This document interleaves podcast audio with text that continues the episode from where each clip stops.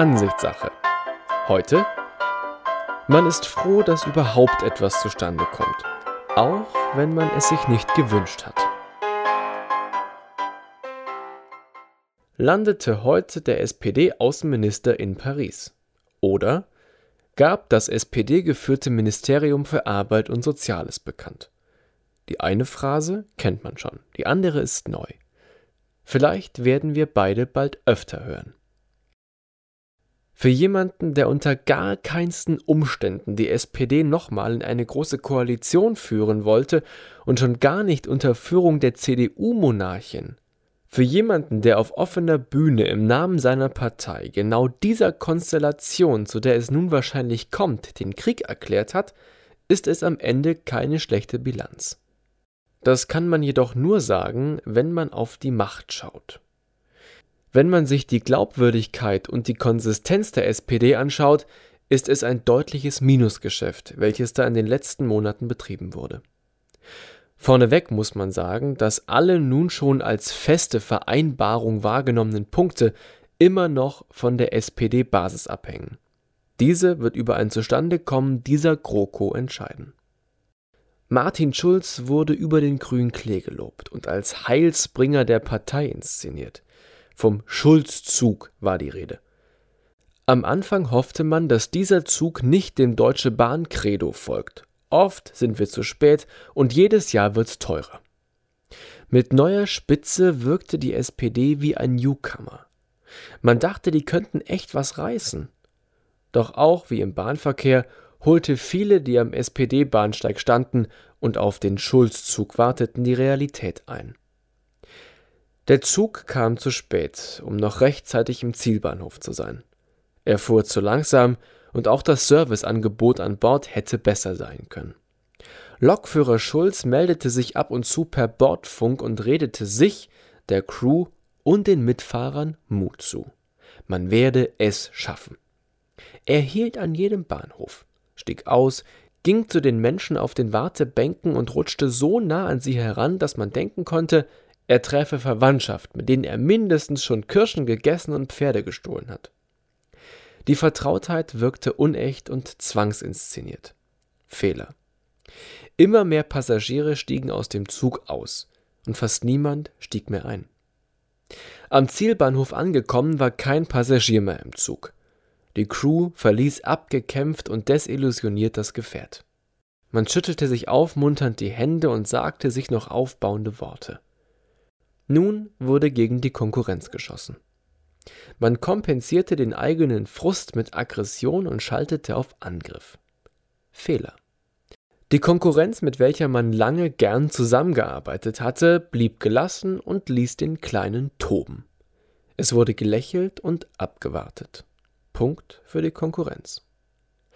Man war bockig. Die anderen hatten mir die Puppe weggenommen und nun können sie mich mal. Verbal rief man sogar zum Raufhändel auf. Es soll in die Fresse geben. Ganz schön militant für eine Partei, die nicht mal das Verteidigungsministerium innehaben wird. Da hat sich die Andrea aus der Pfalz etwas von ihrem Chef abgeschaut und einfach mal losgepoltert. Vielleicht erspart das der SPD eine Stunde Gruppentherapie. Man behielt die Konkurrenz immer im Auge, spottete über deren Arbeit und deren Vorgehen. Plötzlich war alles anders und die Konkurrenz kam wieder auf einen zu. Man suchte das Gespräch.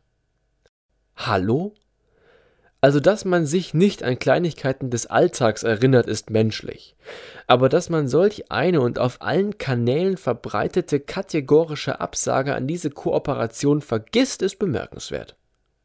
Vielleicht war man einfach froh, wieder auf dem Markt zu sein und nicht nur am Schaufenster vorbeizugehen und zu schauen, was die anderen da so reinlegen. Viel Selbstkritik war nicht zu hören. Man ist eben wieder da und ohne uns geht's nicht fertig aus.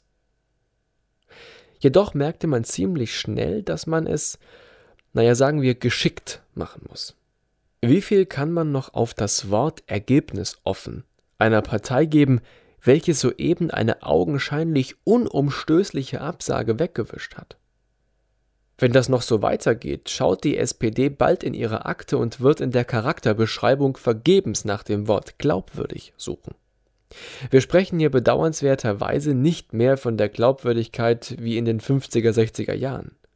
Von Glaubwürdigkeit in sozialen Dingen als Anwalt der Arbeiter. Wir reden leider nur noch von einem gelegentlich sozialdemokratischen Abweichen vom allgemeinen großen durchschnittlichen Kurs der Politik. Viel Differenzierung zwischen den Parteien kann man leider nicht mehr machen. Nach diesen ergebnisoffenen Gesprächen steht die gleiche Koalition wie zuvor. Was soll da Erneuerung sein? Andere Namen auf die Posten und das war's? Man brüstet sich damit, dass nun mal eine Frau an der Spitze steht. Hier geht es aber nicht darum, den bekannten Köpfen andere Aufgaben zu geben. Es muss darum gehen, die bekannten Aufgaben von anderen Köpfen bearbeiten zu lassen.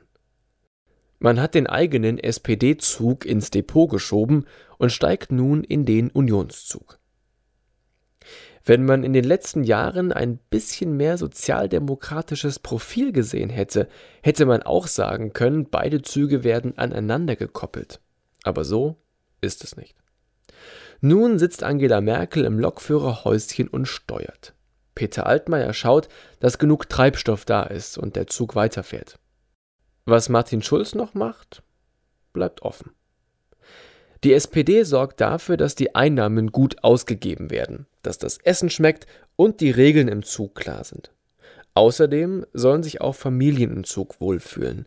Man kann also sagen, dass die SPD weiche und soziale Aufgaben Schrägstrich Ministerien bekommen hat. Man ist nun Bistrochef und Kundenbetreuer. Das macht viel aus und kann einen die Fahrt gut oder schlecht im Gedächtnis behalten lassen. Die SPD hat die Zügel in der Hand, ob sich die Passagiere wohlfühlen oder nicht. Wenn man jedoch auch hier auf die gleichen Konzepte setzt wie einst im Schulzzug, dann werden auch hier die Fahrgäste Reis ausnehmen und dann gute Nacht. Falls es zu dieser knirschenden oder quietschenden Koalition kommen sollte, dann SPD, mach was draus. Die Konkurrenz schläft nicht. Aber auch das ist Ansichtssache.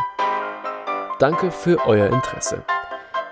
Ich wünsche euch ein gutes und entspanntes Wochenende und lassen wir uns davon überraschen, was politisch noch so auf uns zukommt. Bis dahin, tschüss.